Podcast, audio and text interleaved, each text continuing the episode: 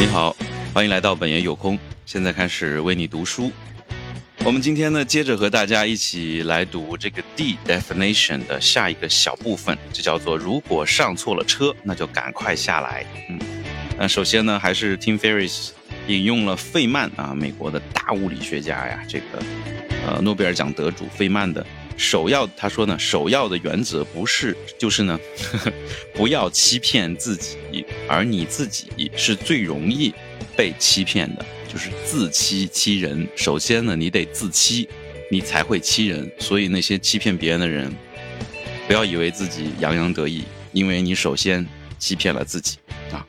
那我们接下来来看他这篇这个，如果上错了车，那就赶快下来是怎么说的。而钱赚够了就收手啊，千万别像驴鼠似的这种，一驴鼠可能是一种老鼠吧，我也不太懂，这什么叫驴驴鼠啊？就是这种驴鼠，驴鼠呢会丧失方向啊，盲目的去追求金钱呢是愚蠢的。听菲瑞说，他说我曾经包下私人飞机，翱翔在印第斯安纳山脉的这个上空，曾经在世界一流的。这个滑雪跑道上尽情享受世界上最棒的葡萄酒，也曾懒洋洋地躺在私人的别墅的巨型游泳池里，过着国王一般奢侈的生活。那有一个秘密呢，其实我很少提及，也就是所有这些呢，都比美国的房租还要便宜啊！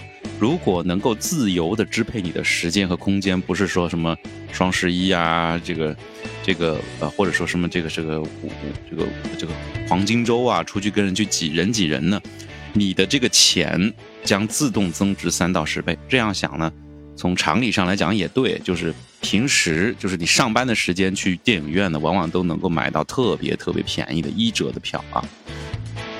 但是呢，当你用周五啊或者周六啊这种黄金时间去买买这个票呢，特别贵，而且呢还都买不到啊。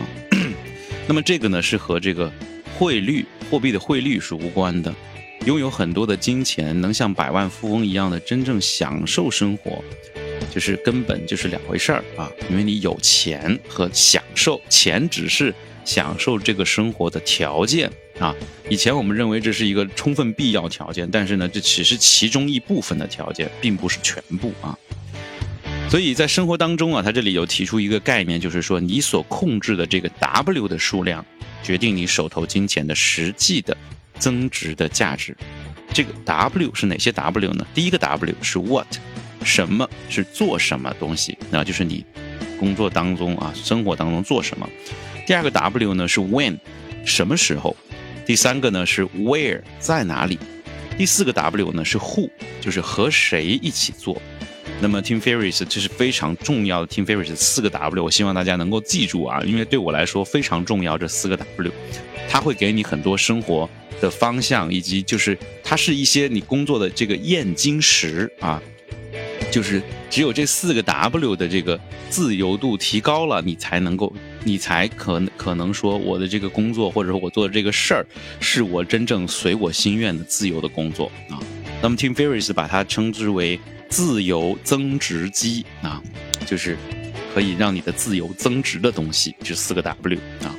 以此为标准呢，那么我们来可以做个对比啊。每周工作四八十个小时，每年获利五十万美元的这个投资银行家高不高？他的工作工资高不高？工作时间也很长，对吧？那么他呢，在这个。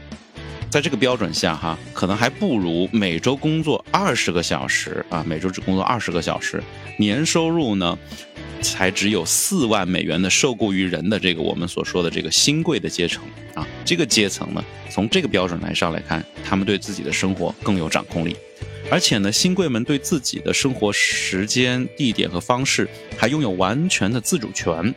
计算一下这些数字，并且比较一下两者所带来的不同生活方式的时候，我们就会发现，前者的五十万美元也许还比不上后者的四万美元更有价值。那么，选择和选择的权利啊，才是真正具有力量的。本文呢，就是要阐述如何发现如何付出最小的努力和代价来发现并创造选择和选择权。这样说起来，看来似乎是一个悖论哈，但是事实确实如此。你可以用现在一半的工作的时间去赚得更多，乃至多得多的钱。那么谁是新贵的这个阶层呢？那么这样的员工，他通过计划并且商讨，获得一个远程工作的机会。从而呢，在百分之十的时间里完成百分之九十的工作，这样他就可以抽出时间来练习越野啊，练习滑雪呀，还能每周呢有两周时间来，每个月有两周的时间，就是一半的时间来陪家人旅行，或者是自己去旅行，这样都可以呀。那么现在其实是在这个疫情期间，呃，有很多就是不用商讨就已经的，呃，获得了啊，自动获得了这个远程工作的。这个 bonus 这个机会，那么其实是上这样的话呢，大家实际上是可以具备这样的条件了啊。Tim Ferriss 可能都没有想到，这个 这个世界给这样的一个人群送了这样一份大礼啊。那还有就是老板这个阶层呢，他们懂得放弃去那些获利比较少的客户和项目，懂得外包整个。业务的运营，懂得走游走世界各地去收集稀有珍宝，同时他懂得使用远程的方式，通过网络下达工作指令。